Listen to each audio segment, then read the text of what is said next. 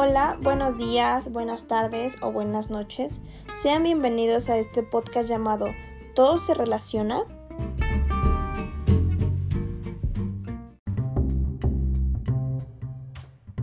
En este podcast hablaremos sobre las ecuaciones lineales y cómo podemos utilizar estas en la vida cotidiana.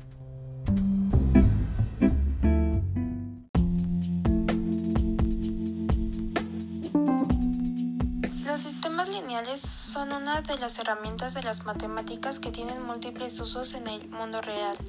La vida está llena de situaciones en las que la salida de un sistema se duplica si la entrada se duplica y en donde la salida se corta a la mitad si la entrada hace lo mismo. Eso es lo que es un sistema lineal y cualquier sistema lineal puede describirse con una ecuación lineal.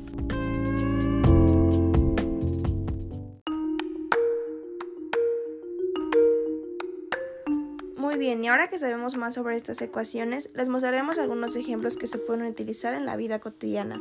Pero antes de esto haremos una pausa.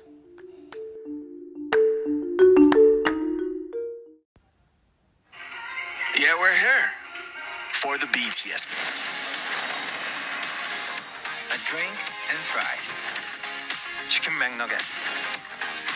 And one more thing. Mm, two more things. Sweet chili sauce. And cake.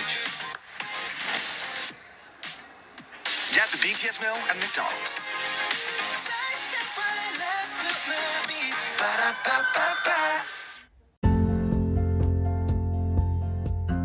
Y estamos de regreso. A continuación, mi compañera Melanie les explicará cómo podemos utilizar las ecuaciones lineales solo divirtiéndonos.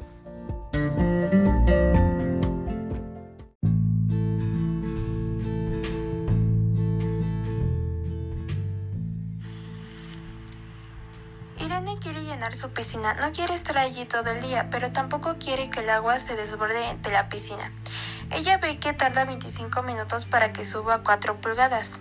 El nivel de la piscina. Para llenar la piscina necesita una profundidad de 4 pies. A ella le faltan 44 pulgadas más, entonces se da cuenta de su ecuación lineal.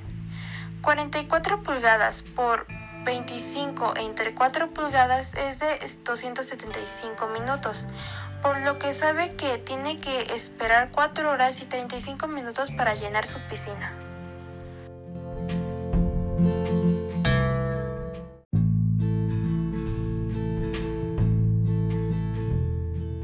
Ahora, su servidora les explicará cómo podemos utilizar estas ecuaciones en la cocina. Si alguna vez has duplicado tu receta favorita, es porque has aplicado una ecuación lineal. Si un pastel es igual a media taza de mantequilla, dos tazas de harina, tres cuartos de cucharadita de polvo de hornear, tres huevos, una taza de azúcar y leche, entonces dos pasteles son iguales a una taza de mantequilla, cuatro tazas de harina, una cucharada y media cucharadita de polvo de hornear, seis huevos, dos tazas de azúcar y leche. Para obtener el doble de la salida, tuviste que poner dos veces lo de la entrada. Quizá no sabías que estabas usando una ecuación lineal, pero eso es exactamente lo que hiciste.